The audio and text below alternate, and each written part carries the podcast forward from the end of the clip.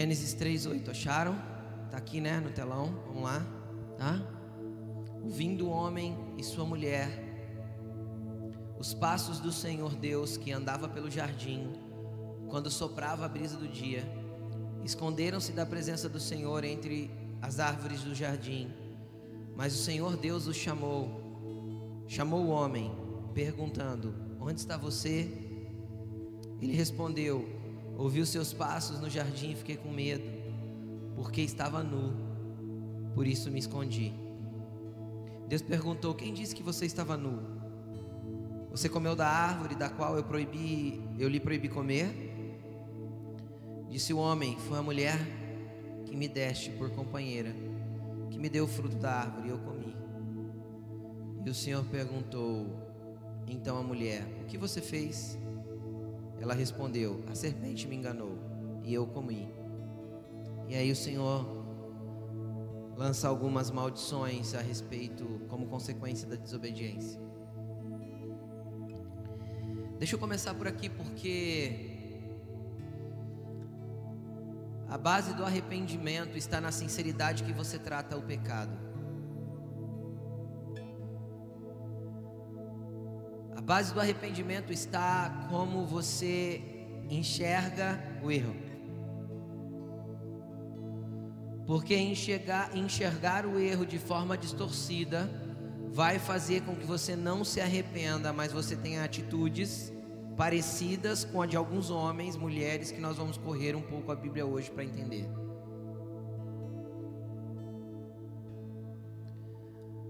Adão e Eva pecaram, desobedecendo uma ordem direta do Senhor: não coma do fruto destas árvores, a árvore do conhecimento do bem e do mal e a árvore da vida. Não coma destas árvores. E eles desobedecem. E sabe o que eu acho interessante? Quantas vezes nós já dissemos assim: Poxa, por que, que Adão foi comer o fruto? Cara, se existir um erro tão simplório quanto comer alguma coisa que não devemos comer, quem nunca fez atira a primeira pedra em Adão. Quantas vezes você se propôs fazer alguma coisa que você não comeria algo, que você faria um jejum, ou que você faria um regime, ou que você faria uma dieta especial por causa de algum problema de saúde, no meio daquela, daquela coisa que você estava, você, você, você se auto-sabotou e comeu aquilo que não devia. Quem já fez isso? Então, seja bem-vindo à natureza adâmica. A natureza adâmica é essa. De não achar que é tão errado assim aquilo que é errado. E aí, quando ele entende que errou e ele vê Deus, ele é confrontado com a realidade do seu erro e ele se esconde. Eis aí mais um problema que nós cometemos para se arrepender. Quando de repente nós nós somos confrontados por Deus, seja numa oração lá dentro do seu quarto, ou seja num ambiente como esse aqui, e a realidade da presença chega perto, então nós somos confrontados com a verdade daquilo que somos, com a realidade daquilo que cometemos, e de repente eu olho para mim, ó, ao invés de me aproximar da presença para me arrepender, eu fujo para me esconder, porque tenho medo da presença de Deus. Então eu me esquivo da igreja, eu me esquivo dos irmãos, eu me esquivo da oração, eu fujo da Bíblia para poder continuar cometendo, ou pelo menos parecer santificado diante do erro que está latente agora aos meus olhos. Foi o que aconteceu com Adão. Os passos de Deus fez estremecer a verdade de quem, do que Adão tinha feito. Só que a reação de Adão poderia ser a de se lançar nos pés de um pai e falar: Me perdoa, pequei. Fui eu. Eu que não protegi a esposa que o Senhor me deu, fui eu, fui eu que não não, não cuidei da minha esposa e, e preparei o coração dela para não ceder à serpente, fui eu. Não, não, não, não, não, Adão não. Adão teve medo. E quando encontrado pelo Senhor, a primeira coisa foi jogar a culpa no próprio Deus.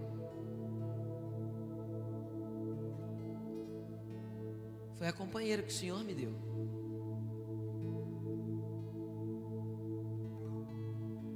Jogou a culpa na mulher? Não, ele jogou a culpa no Deus que tinha dado a mulher.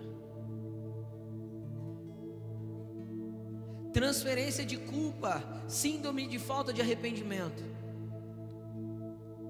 Quantas vezes, seja sincero com você mesmo, quantas vezes você errou, pecou, falhou contra Deus, contra pessoas, e você terceirizou a culpa a qualquer ambiente que você tenha vivido, seja sincero. Quem já fez isso? Ah, foi porque isso, foi porque aquilo, foi porque aquilo outro. E a gente vai jogando a culpa em tudo o que é, para não ser sincero conosco mesmo, para não se arrepender de verdade. Adão tinha a oportunidade de um pai misericordioso, se ele chamasse para ele a responsabilidade do que estava acontecendo.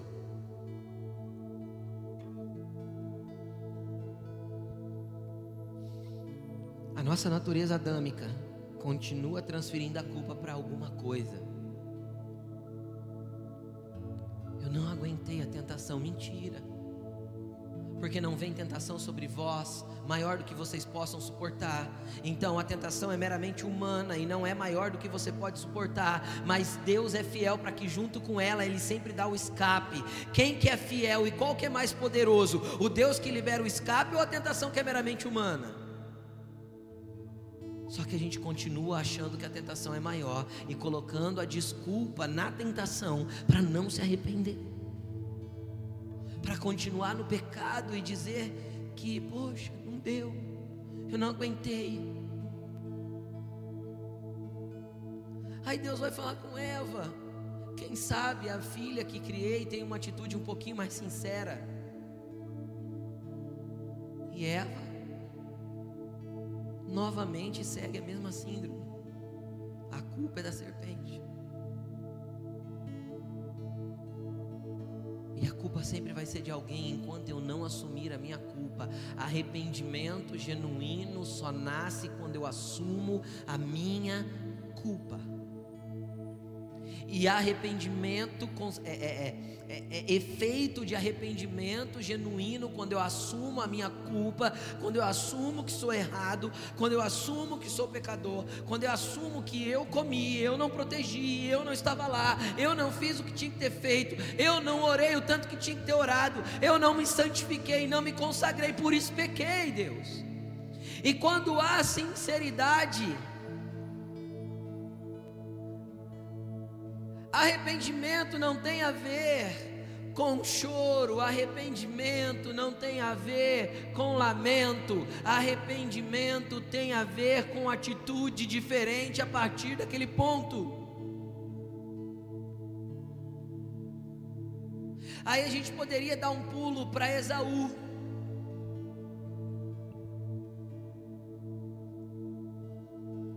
Que está em Gênesis também. Esaú não, perdão, é. É Esaú mesmo. Irmão de Jacó. É Esaú. Perdi o nome do homem.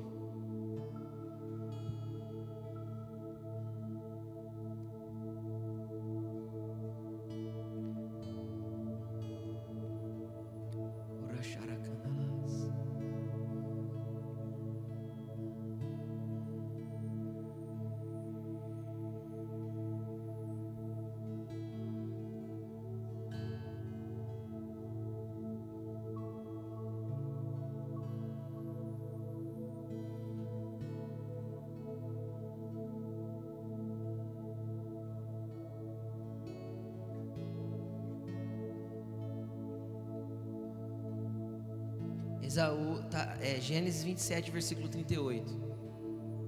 Paciência comigo, tá? Coloca aí para mim, Gênesis 27, versículo 38. Esaú pediu ao pai: Meu pai, o Senhor não tem apenas uma bênção, abençoa-me também, meu pai. Então chorou Esaú em alta voz, 39. Seu pai Isaac respondeu-lhe: a sua habitação será longe das terras férteis, distante do orvalho que desce do céu. Você viverá por sua espada e servirá ao seu irmão, mas quando você não suportar mais, arrancará o, do pescoço o seu jugo. Deixa eu te explicar o que aconteceu. Eles eram dois irmãos.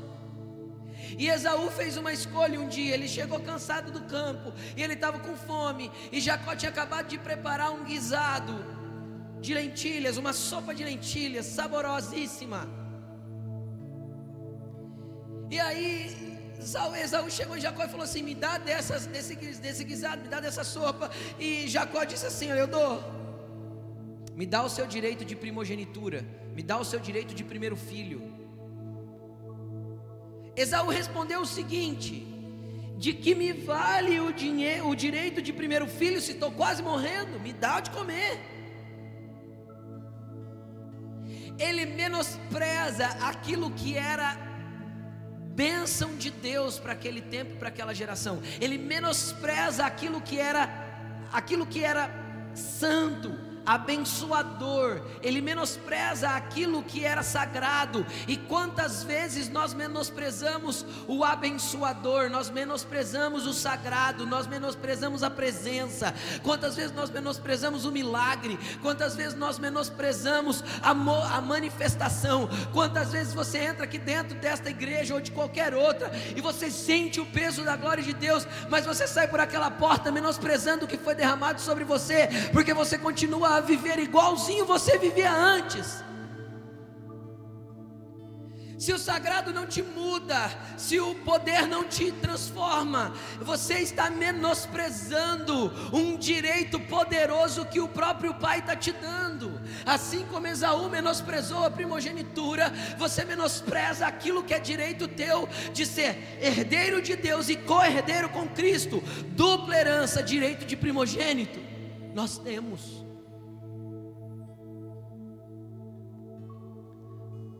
Nós pegamos tudo que Cristo deu, deu para nós na cruz, remissão, santificação, e nós usamos como um cartão de crédito que não tivesse limite, e achamos que esse limite nunca vai acabar. Deixa eu te explicar: vai chegar um momento, vai chegar um tempo que o limite desse cartão vai fazer aparecer na, na maquininha assim: findada foi a porta da graça, agora abre-se o tempo do juízo, e aí não tem como mais voltar atrás porque a vida toda foi menosprezado aquilo que é santo, aquilo que é poderoso, aquilo que é abençoador, aquilo que é transformador, e nós tratamos como comum.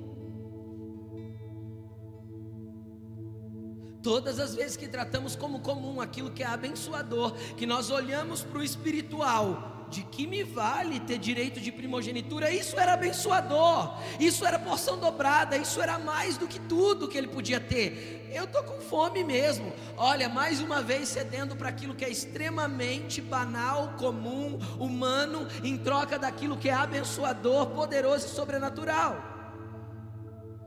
E Esaú sequer se arrepende disso e convive com isso tudo bem. Só que chegou um momento que o mundo do espírito fez com que a bênção da primogenitura caísse sobre Jacó e não sobre Esaú. Aí ele vai correndo para o pai chorando. Ai, Senhor, me perdoa, eu não devia ter feito, eu devia ter tratado melhor aquilo que o Senhor estava dando, eu devia ter feito diferente aquilo que o Senhor estava movendo na minha vida, eu devia ter dado ouvido quando eu não estava ouvindo, eu devia ter feito certo quando eu tive a oportunidade. Isaú corre chorando para o pai. Pai fala para ele: Não tem mais, Esaú. Sabe por quê? Porque arrependimento tardio. Arrependimento atrasado. Pode ser que não dê mais tempo de se arrepender e aquilo que foi plantado já não tem mais como evitar a colheita. Arrependimento tardio pode não dar tempo mais de se resolver. É o caso de Esaú. Arrependimento depois, quanto tempo, quantos anos antes ele vendeu esse direito de primogenitura por mão? O que, que ele tinha que ter feito? Voltado lá, sei lá, cinco minutos depois, falado assim: Ô, Jacó, cara, eu errei, pequei, pequei contra o meu pai, humano. Pequei contra minha mãe que me deu a luz antes de você. Pequei contra o Senhor que me deu por nascimento esse direito. Não posso te dar. Isso é abençoador e sagrado. Não vou negociar isso com você. Só que nós na segunda-feira negociamos tudo aquilo que é abençoador e sagrado por causa de um filme que não deveríamos assistir. Um filme que aquilo que é mostrado não abençoa e, pelo contrário, ofende a santidade de Deus que está dentro de você.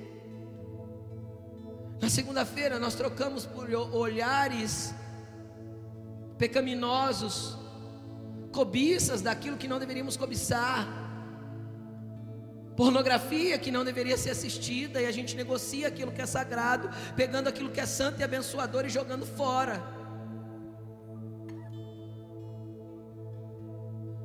E às vezes o momento de se arrepender, na hora que a gente se arrepende, já passou o tempo.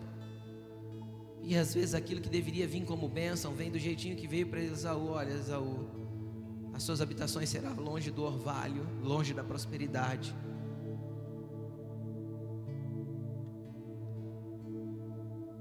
Então, transferir a culpa não gera arrependimento.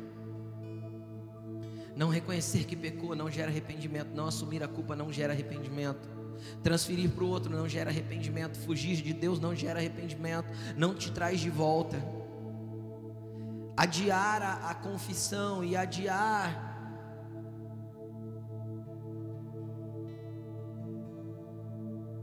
assumir a culpa pode ser tarde demais.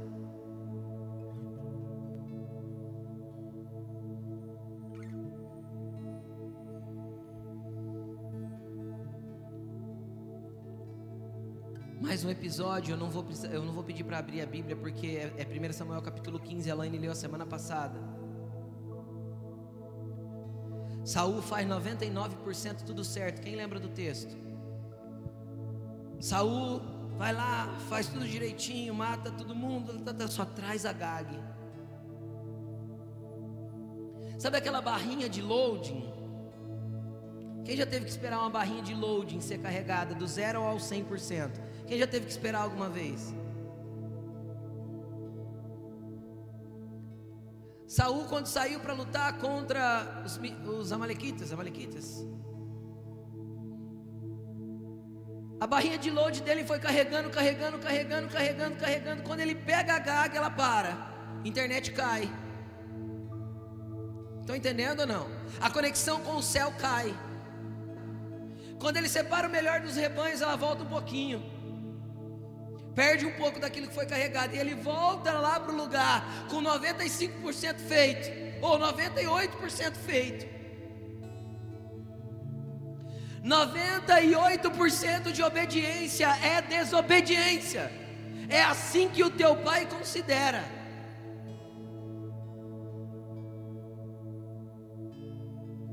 Eu fico imaginando eu, você. Eu entro no quarto da Ana Beatriz e falo para ela: arruma seu quarto. Eu faço isso, Bia.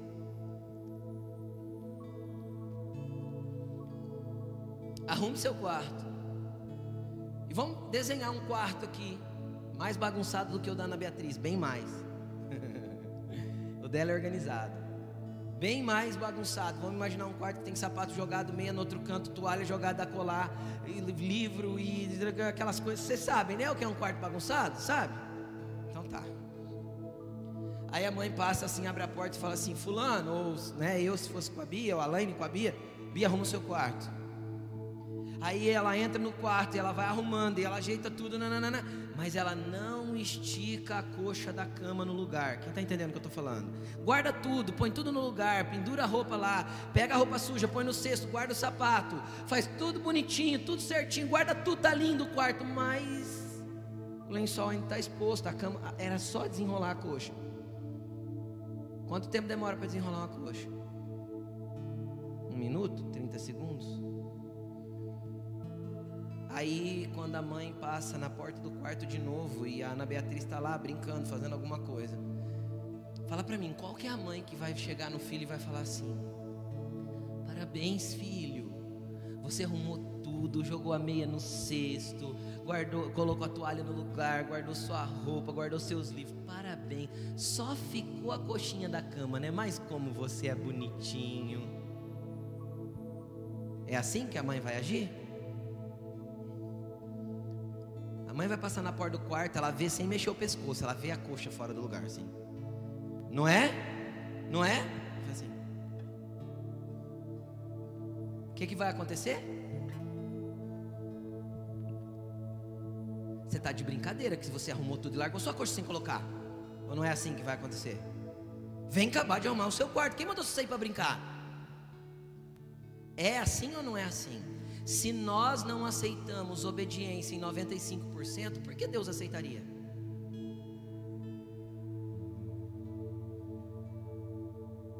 Se nós não aceitamos obediência parcial, por que Deus teria que aceitar a obediência parcial?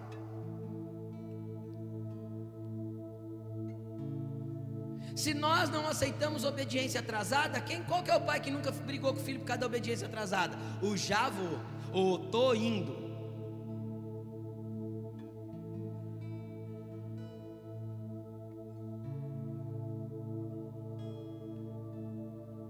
Nós temos um pai santo e arrepender-se dos nossos erros com sinceridade e verdade nos faz andar perto, bem perto, bem próximo desse Pai.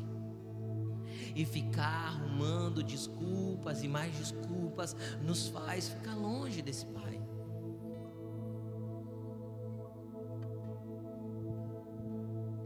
Eu vou te dar mais um exemplo. E eu não vou me estender muito, é o último exemplo. Muitas vezes nós cedemos ao pecado vagarosamente por concessão. Preste atenção. Preste atenção no que eu vou falar. Quase todas as vezes que você peca, você cedeu ao pecado vagarosamente por pequenas concessões. Entende o que eu estou falando? Ninguém cai em adultério, vou dar um exemplo bem drástico para você entender, tá bom? Ninguém cai em adultério porque passou uma mulher na rua, um homem na rua, um olhou para a cara do outro e falou assim: Vamos para o motel? Vamos, então vamos. Entende o que eu estou falando? São pequenas concessões, é um olhar diferente, é um sorriso que não convinha, é uma conversa um pouco fora do padrão de amizade, é, é, é é uma aproximação desnecessária, é aquela coisa vai aumentando,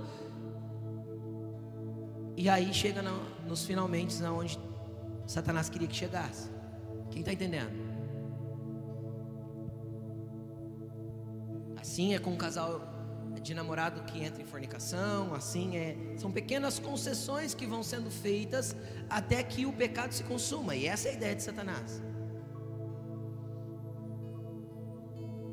Então nós temos que aprender aonde aonde nós falhamos nas pequenas concessões, aonde é o start do princípio daquilo que me leva a cair no mesmo erro e no mesmo ciclo de pecado de sempre. Estão comigo? Com Davi foi assim. Davi era um homem de Deus, um homem segundo o coração de Deus, estava no palácio, estava bem, estava tudo tranquilo, o palácio estava em paz. Mas a Bíblia diz em, em 1 Samuel capítulo 17 que um dia, em 1 Samuel 17, não, não é esse não, é 2 Samuel 11 ou 2 Samuel 17, uma coisa assim, está na Bíblia. E aí, a Bíblia diz que chegando a primavera era uma época que os reis deveriam ir para a guerra, mas Davi ficou em Jerusalém. Peraí, será era época de rei para guerra? O que, que Davi ficou em Jerusalém? Tá certo ele ficar em Jerusalém, sim ou não? Pequena concessão. Ah, é tempo de ir para guerra, mas eu tenho um general bom, eu mando o general, eu fico no palácio. Só comando disso, só pelo WhatsApp. E aí, Joab, como tá? Ah, tá bem aí, tá, tá aqui, tá da hora, Davi. Já matei uns 35, né? Entende ou não? Os mensageiros iam e voltavam trazendo notícia para Davi. Obviamente não era o WhatsApp, estou brincando. Mas, é 2 Samuel 11, né, Laine? Mas, põe aí 2 Samuel 11. Mas, versículo 1. De repente Davi cedeu, não era época de estar na, era época de estar na guerra, ele não estava na guerra. Vamos lá, ó. Na primavera, a época em que os reis saem para a guerra, Davi enviou para a batalha Joabe com seus oficiais e todo o exército de Israel e eles derrotaram os amonitas e cercaram Rabá, é uma cidade Rabá. Mas Davi permaneceu em Jerusalém, pequena concessão. Época dele ir, ele ficou, é uma pequena concessão. Época de eu estar servindo ao Senhor, eu fico distraído. Época de, a época de eu estar orando, horário de eu estar orando, eu estou assistindo uma série. Horário de eu estar fazendo minha devocional com Deus, eu estou trocando por outra coisa. Eu vou fazendo pequenas concessões e pequenas concessões. E aí, vai para o próximo versículo. 2.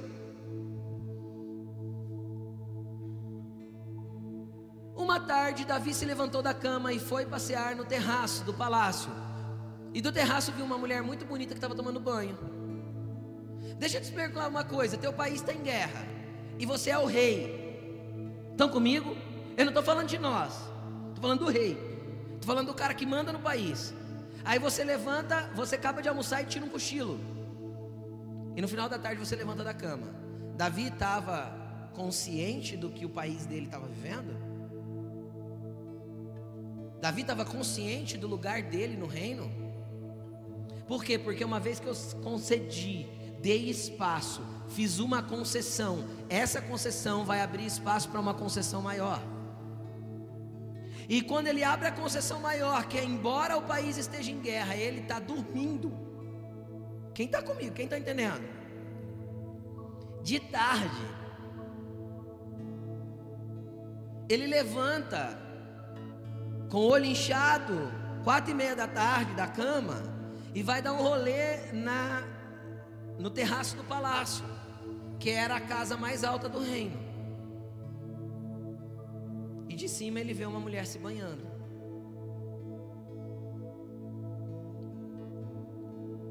E aí a Bíblia diz que a mulher era muito bonita.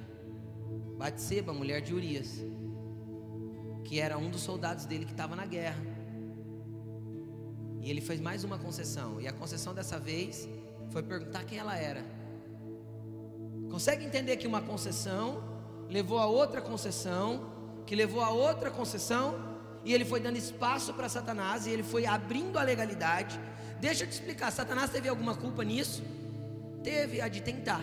Já ouviu falar em tentação? Não vai para a guerra dessa vez, não. Teu general é bom. Como chama isso? Quem já teve sopros assim na mente? Todo mundo. Todo mundo tem. Não faz o que é certo, não. Afinal, você merece descansar. Quem já teve sopros assim, horríveis? Que você fala, ah, Satanás, sai daqui, desgraçado. Eu sei que é você. E uma concessão levou a outra concessão, que levou a outra concessão, e a próxima concessão foi quem é? Bonita ela, hein? E mandou alguém procurar saber quem era ela. Ainda manda alguém, envolve outro no pecado dele, entendeu?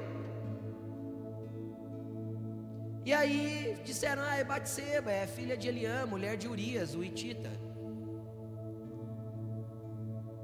Próximo. Davi mandou que a trouxessem e se deitou com ela, que havia acabado de se purificar da sua impureza, da impureza da sua menstruação.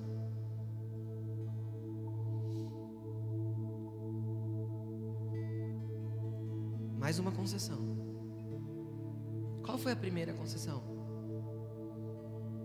Não vou fazer o que eu tenho que fazer, não. Estou cansado. Entendeu como a primeira foi simples?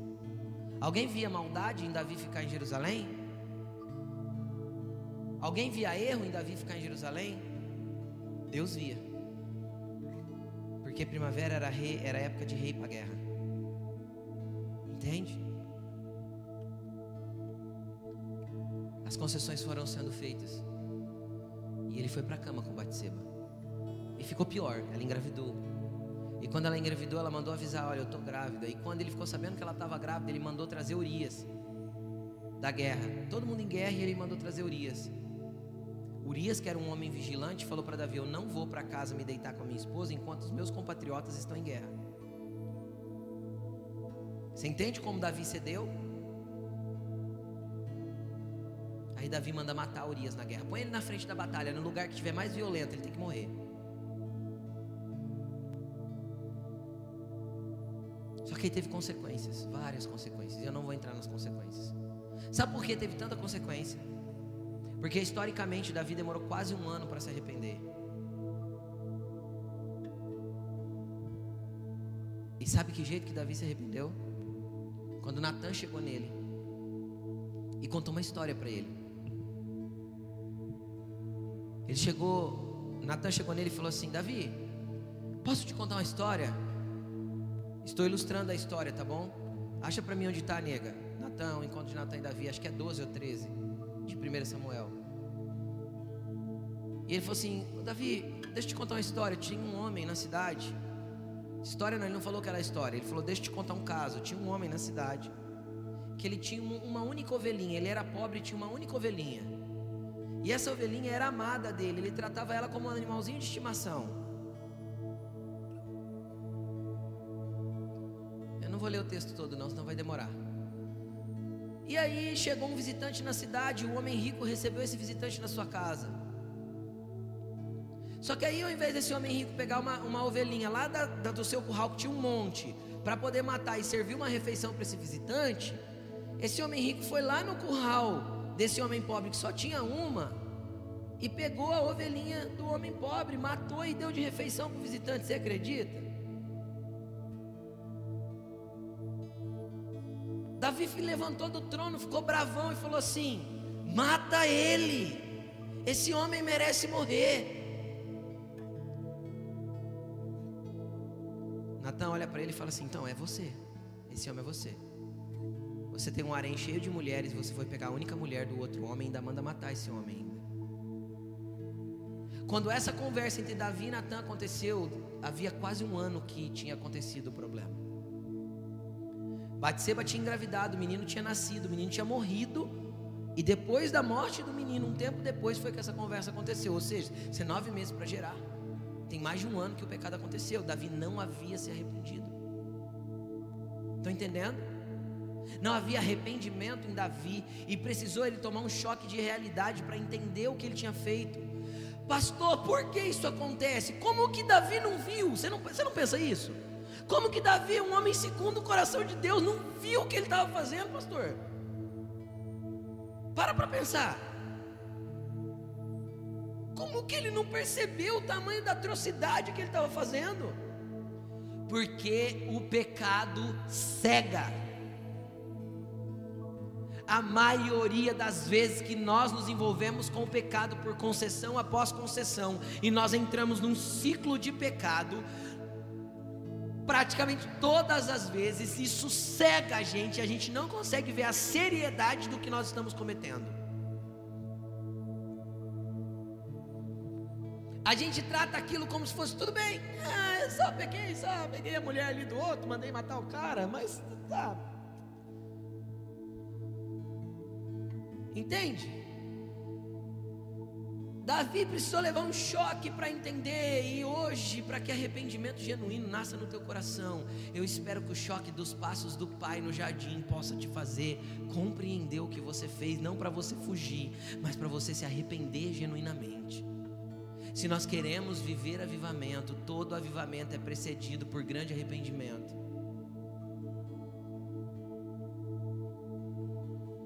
Se nós queremos viver avivamento, avivamento não é sentir o poder de Deus, é se arrepender diante do poder de Deus. É entender que os passos dele traz tanta santidade que não dá para se apresentar para ele do jeito que eu tô. Só que aí eu lembro da cruz de Cristo e por isso eu vou e me prostro, porque a morte que era para eu ter morrido, ele morreu por mim. O meu pecado merecia morte, assim como o homem da ovelhinha, mas ele morreu por mim. Pastor, e o que eu faço? Coloca para mim Salmo 51. Você faz isso aqui, ó.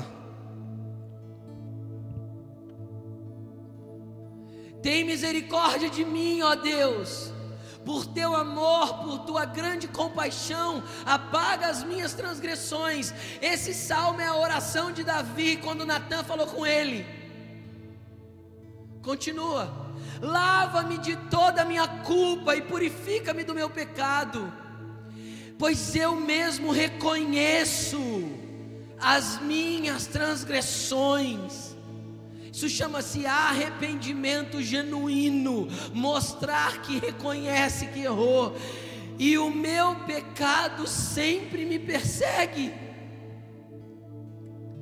Contra ti só contra ti pequei e fiz o que tu reprovas, de modo que justa é a tua sentença, e tem razão em me condenar. Eu mereço morrer, Jesus, porque eu feri a verdade de quem tu és, a verdade da tua palavra e a santidade da tua realidade. Os seus passos me fariam tremer de medo, mas eu até isso ignorei. Sim, eu sei que sou pecador desde que nasci, sim, desde que me concebeu a minha mãe. Sei que desejas a verdade no íntimo. Desejas a verdade no Você precisa parar, eu preciso parar, nós precisamos parar de mentir para nós mesmos com relação ao pecado. Ele deseja a verdade no íntimo. Como eu disse lá no começo, se Adão se lança nos pés de Deus e fala: Deus, pequei. Não protegi Eva, minha esposa, o papel de protetor era meu. Não guardei ela, não vi o que ela estava fazendo. Não fui um guardião, não neguei de comer a fruta quando ela veio com a fruta. Senhor, perdoa minha esposa porque ela errou, mas eu, hora que eu vi, eu me protegi e estou guardando ela em mim.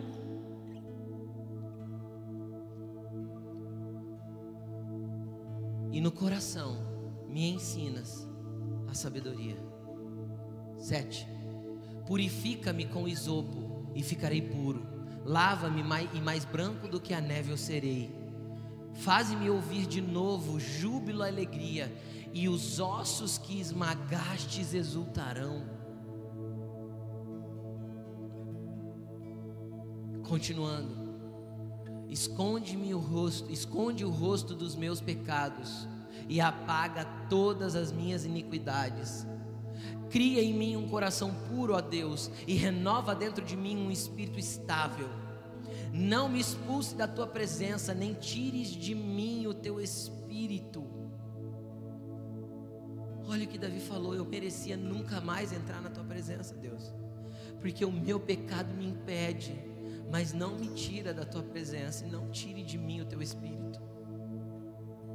Eu não merecia ser habitação do Altíssimo, mas Ele resolveu habitar em mim. Você não merecia ser habitação do, do, Altíssimo, mas Ele resolveu habitar em você. Então clama a Ele, não tire de mim o teu espírito, mas que o teu espírito seja o isopo purificador para me tornar mais alvo do que a neve. Fala para Ele, Espírito Santo, trabalha nessa casa até que tudo esteja limpo. 12 Devolve-me a alegria da tua salvação e sustenta-me com um espírito pronto a obedecer. Essa é uma oração de restauração que Davi está fazendo. Então, ensina os teus caminhos aos transgressores, para que os pecadores se voltem para ti. Davi vem orando por perdão até que ele chega no momento que ele já pode ser um intercessor para quem está pecando. Consegue entender o pedido dele de intercessão aqui? Continuando. Livra-me da culpa dos crimes de sangue, ó Deus. Deus da minha salvação, e a minha língua aclamará a tua justiça.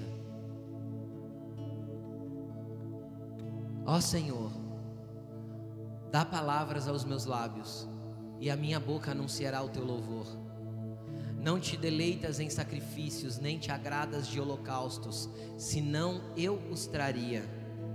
Os sacrifícios que agradam a Deus são um espírito quebrantado, um espírito que se rende, um espírito que se lança aos pés dele, um espírito que volta atrás, um espírito que confessa, e um coração quebrantado e contrito a Deus, tu não desprezarás. 18. Por tua boa vontade, faz Sião prosperar, ergue os muros de Jerusalém. Até aí, tá bom. Coloque-se de pé.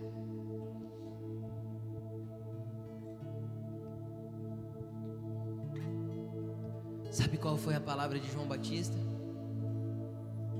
Arrependam-se porque é chegado o reino do céu. Sabe qual foi as primeiras mensagens de Jesus? Arrependam-se. Arrependam-se porque é chegado o reino dos céus. Arrependam-se. Arrependam-se. Esta é a palavra do evangelho, essa é a palavra do evangelho. Esta é a palavra que Jesus sempre pregou, arrependam-se. Arrependam-se não é chorar num tempo tardio e tentar buscar aquilo que já não tem mais conserto.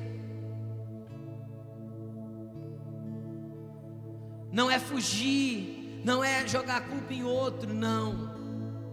É ser confrontado com a verdade de quem você é e que o Espírito Santo hoje possa contar sua própria historinha para você e você julga, eu queria que você julgasse se você é digno de permanecer vivo na presença de um Deus santo ou se você realmente merecia a morte. E se você encontrar um merecimento de morte na tua vida, lembre-se, Jesus morreu por você e levou sobre ele todas as suas dores, todas as suas iniquidades, todos os seus seus castigos está sobre ele e sobre o que ele foi pisado, você foi curado, você foi perdoado, você foi restaurado. Agora você não foi restaurado para você pecar de novo.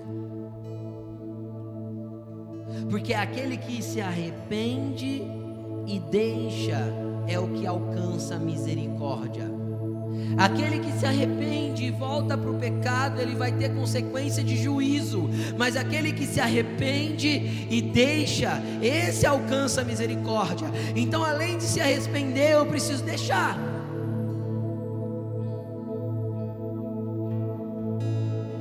Quando Jesus restaura a mulher que foi pega em adultério, e Jesus manda, fala para todo mundo: quem não tem pecado pode jogar a primeira pedra, e ninguém joga. Só que quando todo mundo vai embora, ele pergunta para ela: onde estão os seus acusadores? Ela diz: foram embora, Senhor. Ele falou: nem eu te condeno. Por que ele falou: nem eu te condeno? Porque ele teria autoridade de condenar, porque ele é santo.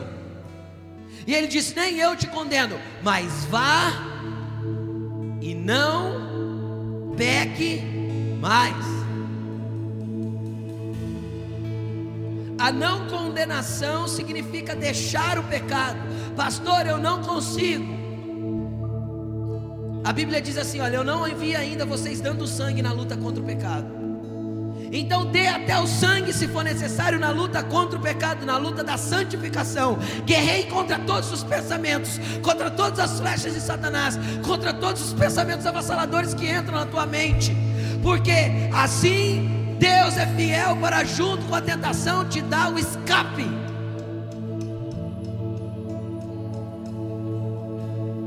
Pastor, eu não consigo. Mentira, isso é o que Satanás quer que você acredite.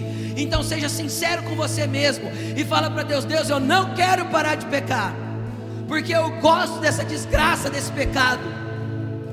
Essa é a verdade porque eu só não paro de fazer aquilo que eu gosto de fazer.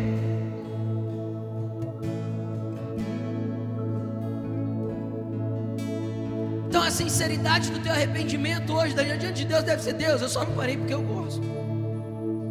Porque todas as vezes que eu sou tentado, eu me sinto estimulado a fazer aquilo porque eu gosto daquilo. Aí você vai olhar para você mesmo e falar assim: Nossa, Jesus, que desgraça que eu sou. Eu gosto disso. Eu não acredito que eu gosto disso, mas acredito, é isso.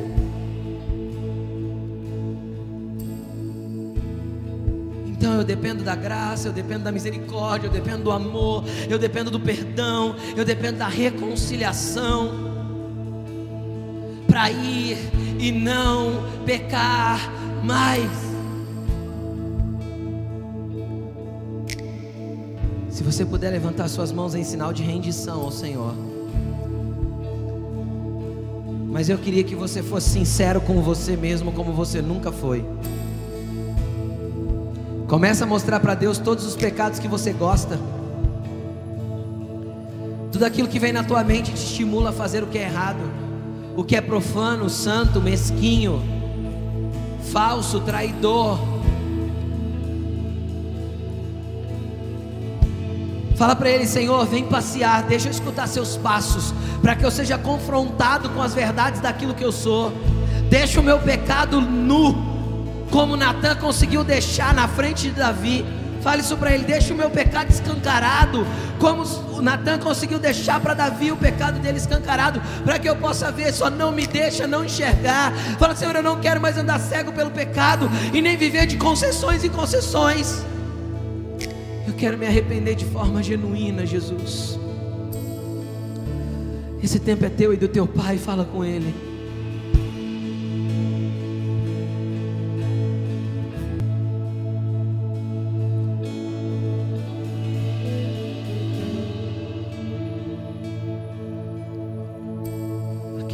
confessa e deixa alcança a misericórdia.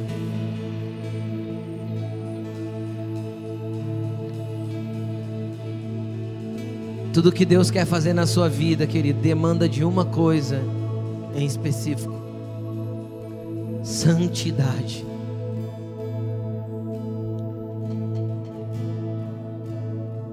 E santidade é possível, porque santidade é viver distante do pecado.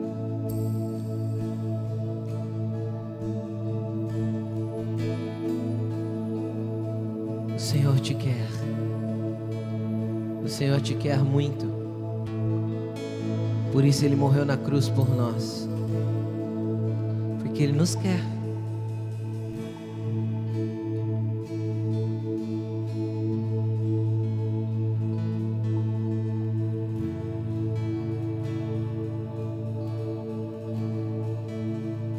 Que não sejamos como como o apóstolo Pedro fala na sua carta,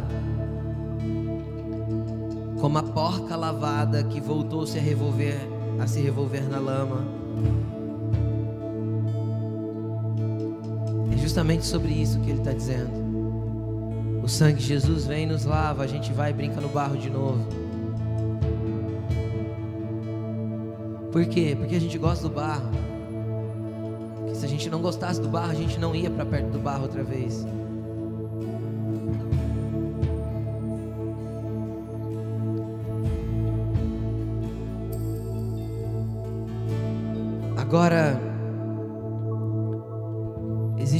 Diferença muito grande entre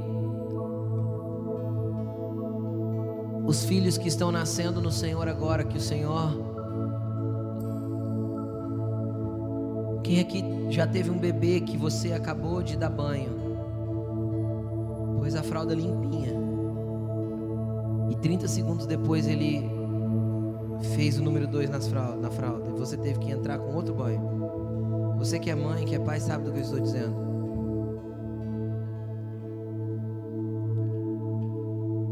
Quando nós somos filhinhos no Senhor, crianças recém-nascidas em Deus, que estamos num processo de estar limpos do pecado, às vezes Jesus vai ter acabado de nos lavar e a gente está se lambrecando de novo. E Ele vai continuar a nos limpar, mas Ele vai também trabalhar para que tenhamos crescimento, desenvolvimento e maturidade.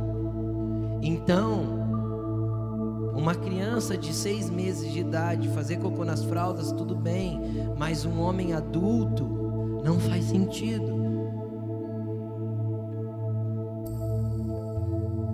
Então, o jeito que vai ser tratado por Deus, preste atenção no que eu estou falando, e você às vezes enxerga só um Deus de amor que você nunca entendeu que Ele é Pai. E o Pai corrige o filho que ama. Então, o Deus de amor, o Pai de amor,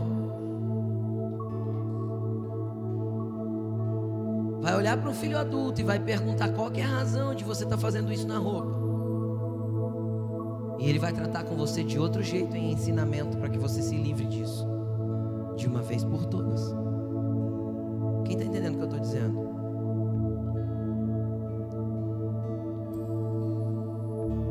Então que você entenda no Senhor o que Ele tem para fazer na sua vida. Que você entenda no Senhor quem você é.